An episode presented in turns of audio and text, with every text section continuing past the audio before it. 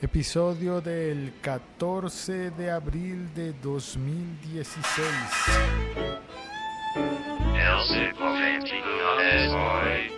Este es un podcast de la liga.fm.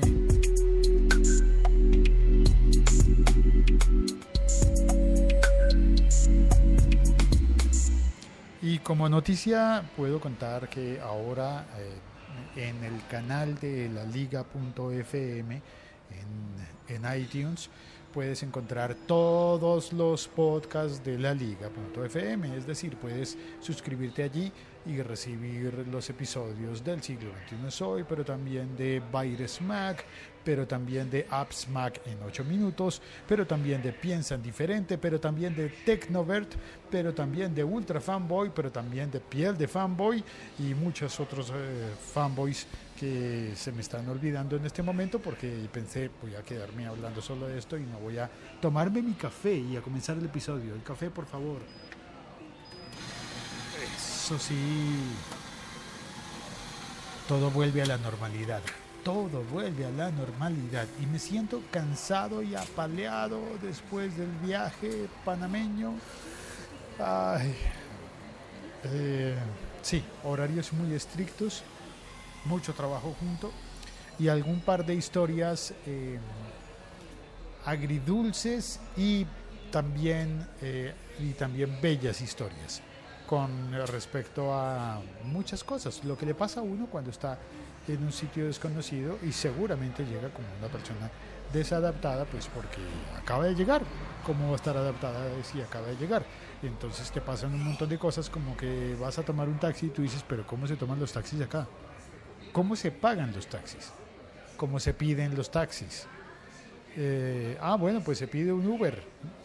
Imagínate, eso estuve pensando. Que el Uber de alguna manera está logrando hacer un estándar que puede convertirse en el McDonald's de esta era.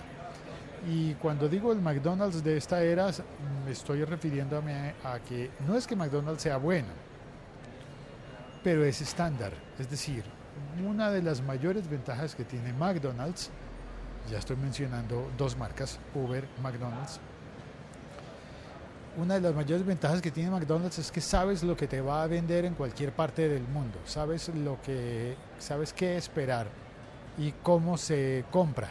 Tú llegas, te paras enfrente al mostrador y hablas con una persona, intentas hablarle, los nombres de los productos suelen estar en inglés, y entonces si vas a Tailandia y quieres asegurarte de que no te van a vender un sándwich de perro, entonces vas a un McDonald's y comes sándwich de lombriz.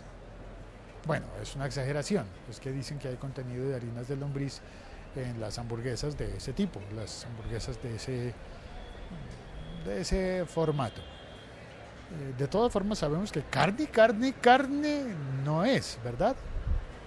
pero es algo conocido que a veces diríamos, ay, no quiero probar cosas picantes en México, me voy a un McDonald's. Claro, la gracia está en ir y probar lo que verdaderamente comen las personas del país, pero a veces es difícil de encontrar.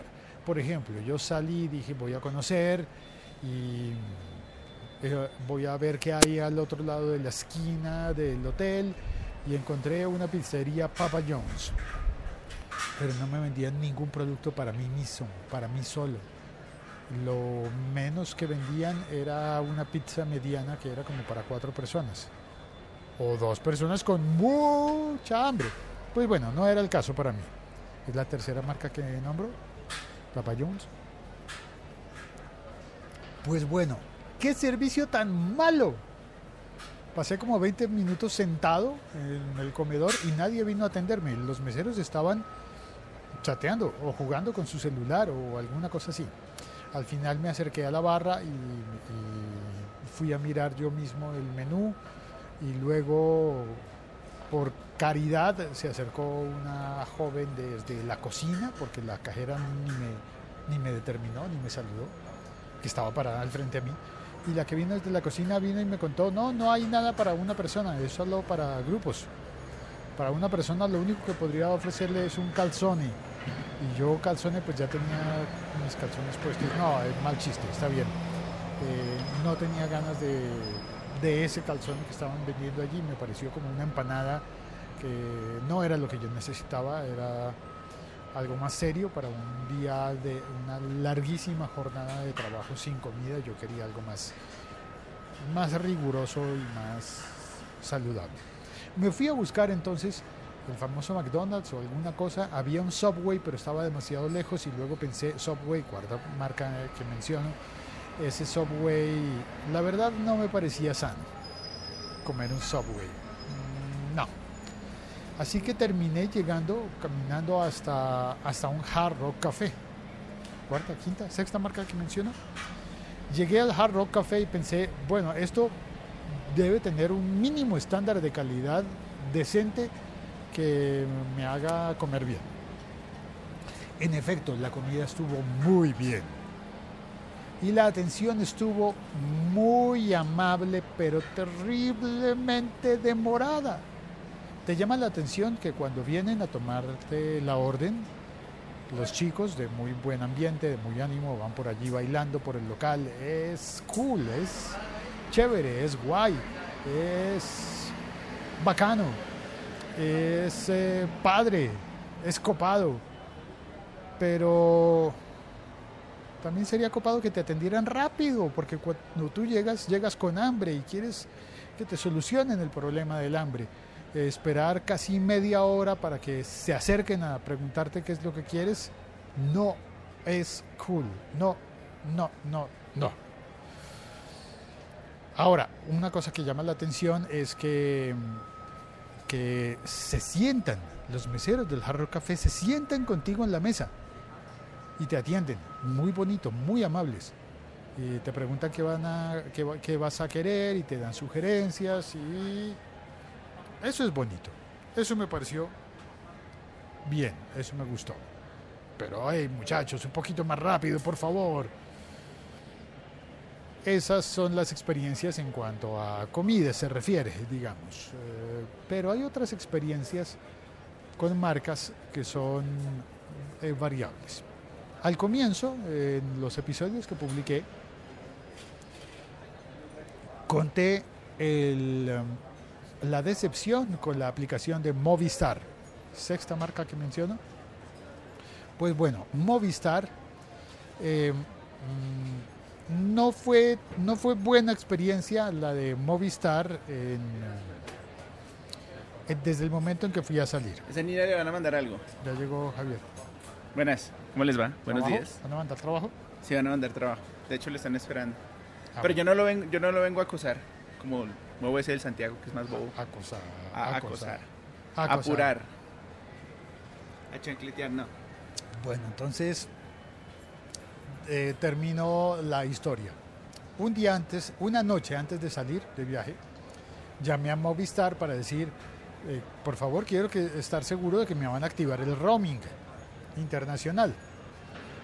Y me dijeron, no señor, no le podemos activar el roaming internacional porque estamos haciendo una actualización de, de la plataforma y no sabemos si usted es cliente nuestro o algo así por el estilo, no podemos verificar. Ay, me sentí muy mal. Pero tenemos la aplicación Movistar Tú que le permite hablar sin roaming. Ok, instalé la aplicación y la aplicación funcionó para los mensajes de texto, pero no para las llamadas. Ni entraban ni salían llamadas con la aplicación. Eh, lo conté por Twitter y me dijeron cosas como, señor, eh, verifique que tenga... Verifique que usted sea cliente nuestro. Sí, verifique. Bueno, aunque en teoría esa aplicación también funciona para los que no son clientes de Movistar.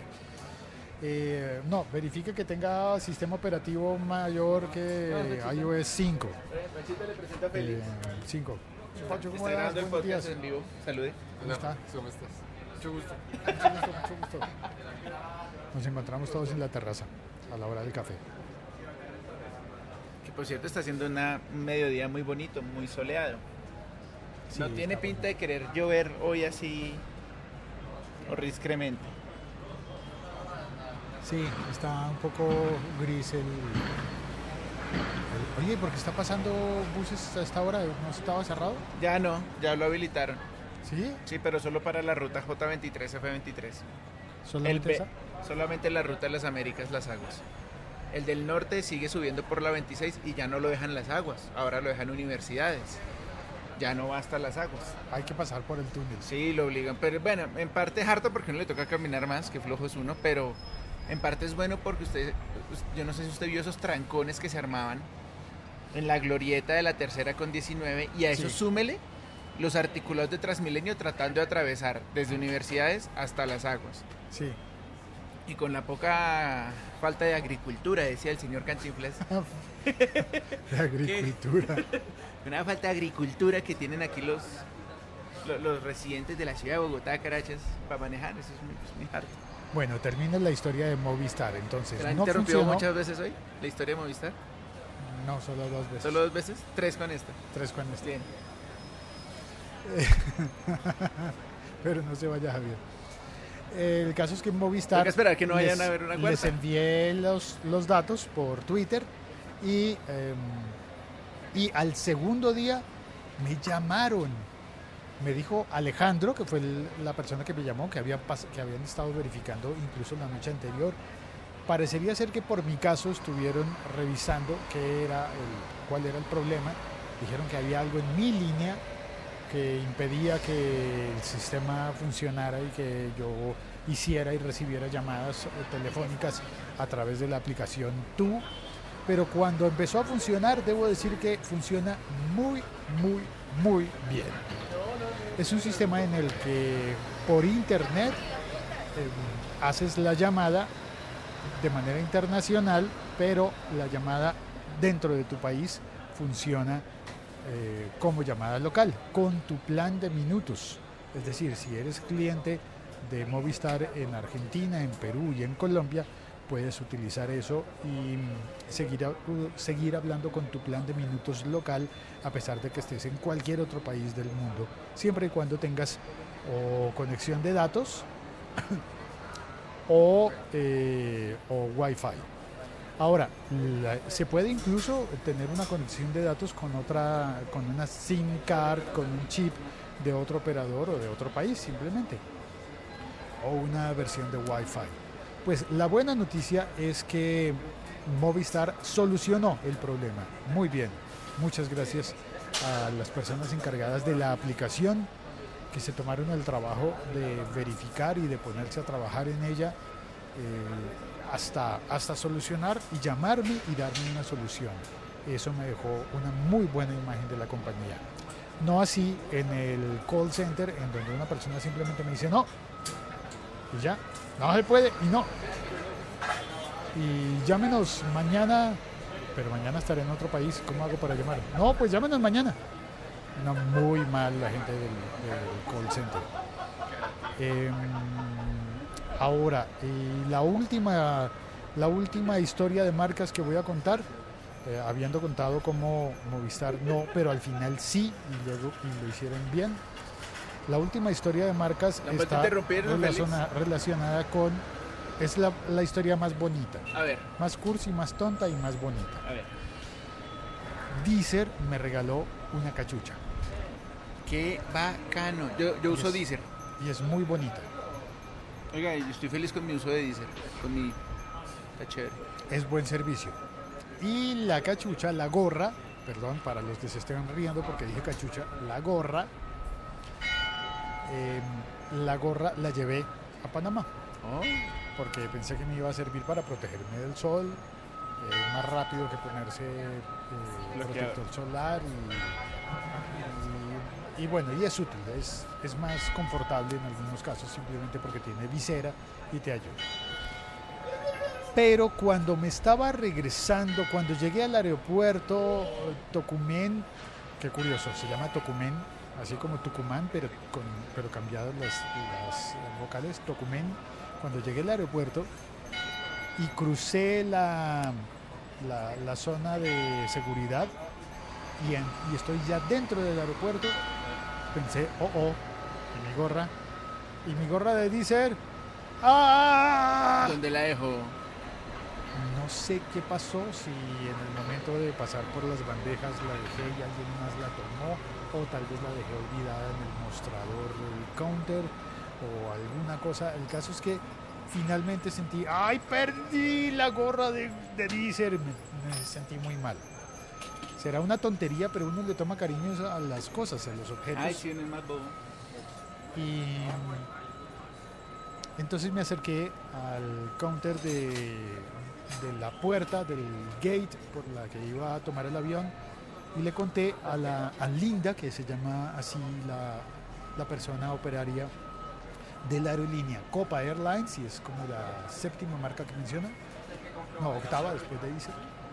Y Linda de Copa Airlines me hizo cara como de, "Ah", así que botó la gorra y viene a decirme, y viene a decirme a mí que creo que la dejé al otro lado, creo que está en el mostrador, en el no sé qué, Se devolvió por la gorra, qué bien, chévere. y no, no podía devolverme. Pero pues se regresó a preguntar por ella. No, pero a otro mostrador adentro. Ya adentro de pasar los filtros de seguridad, adentro de donde te dicen, este desodorante no puede ir, lo yo, Bloqueo, bloqueo. bloqueo, bloqueo, no ¿Eso puede pasar. como marca no? Bloqueo no. Ah, bueno, No sé- es más, no sé cuál es la marca. Ah, Hay- entonces no hay le un digamos comercial que dice Sí. bloqueo, pero no sé cuál marca es. Y Linda, habló con Linda. mm, me dijo, nada que hacer, señor. Pero lo espero en la puerta 21 cuando os vaya a abordar, porque yo voy a atender ese vuelo. Uy, uy, que Paola no diga esto. ¿Qué tiene? Porque De todas formas tenía que pasar por la puerta, ¿no? Ah, sí, uy, bro, ay, que, ay, lo espero. Lo espero por la puerta 21. Claro, para darle una noticia de su gorra. Ah, bueno, por, no, por, oh, ah, bueno, está bien. por- Y uno piensa que me va a dar una noticia ya después de la cara que me hizo de... de- ¿Por qué la dejó? de por qué, pero ¿por qué deja sus objetos? Cuando llegó el momento de pasar, el- estaba caótica la cosa porque la sala de espera no estaba habilitada para mi vuelo, sino para un vuelo de KLM que iría, qué sé yo, ¿a dónde? KLM. A Ámsterdam o alguna cosa similar. KLM es Entonces- otra marca. Sí, Entonces van nueve. la 9. Pues cuando llegó el momento de abordar, de nuevo estaba Linda allí pidiendo los pasabordos, los tiquetes de abordaje, eh, los pases de abordaje se llaman, y cuando me vio me dijo, señor Félix, su gorra apareció. ¿Cómo es eso? Llamé por radio y la encontraron. Al otro lado del aeropuerto, afuera, la encontraron, pero no me la han traído. Y ah, gracias. No se preocupe, siga por favor a bordo del autobús que lo va a llevar hasta el avión y en el autobús yo le voy a enviar su gorra. Y empieza uno a descender las escaleras y con esa promesa uno siente como, ¿de verdad va a pasar? ¿De verdad? ¿En serio me van a, me van a devolver la gorra?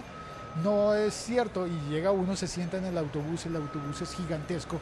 Te sientas en la última silla que es la que está justo en la parte alta del, la- del, del extremo posterior del autobús. Es una silla más alta que todas las Debe demás. ir encima del motor, debe ser de esos buses que traen el motor en la, en la cola. No recuerdo que si, si había motor, pero sí recuerdo que la, que la silla era mucho más alta que todas las demás.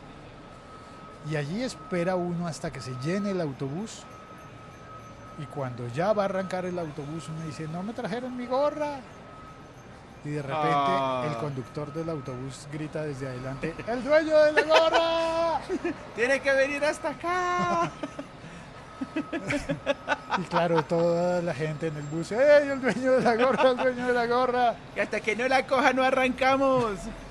No, pues la enviaron, la pasaron, yo levanté la mano, yo, aquí, yo, la gorra es mía. Y entonces empezaron a pasarla de mano en mano, de mano en mano. Uy, hasta debió recorrer- llegar sucia esa Hasta gorra. recorrer todo el autobús. Guacala le dio tres vueltas al autobús. Llegó y finalmente llegó. Y yo estuve pensando, Copa Airlines, ante una cosa tan tonta, tuvo un sistema en el que sus operarios, sus, eh, sus empleados, se hablaron por radio, se comunicaron, uno, un, alguno de ellos llevó la gorra hasta un punto en el que se la pudiera cruzar más allá de la línea divisoria del aeropuerto a los que estaban adentro. Ese que estaba adentro, eh, Linda, le pidió a uno que va hasta el sitio donde están Jorge, los autobuses y finalmente se lo entregan hasta el conductor del autobús Don y Francisco.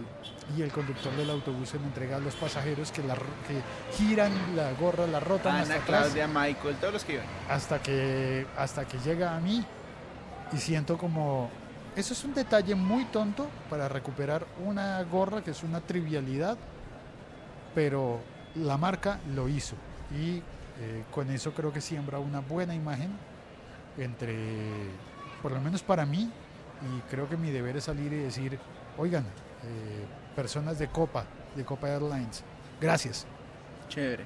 Gracias por tener en cuenta y abrir un espacio para detalles así simples y, y poder solucionar eso cuando yo sé que en un aeropuerto los problemas normales y habituales son muchísimo más grandes y más intensos. Eso es lo que quería compartir con todos hoy.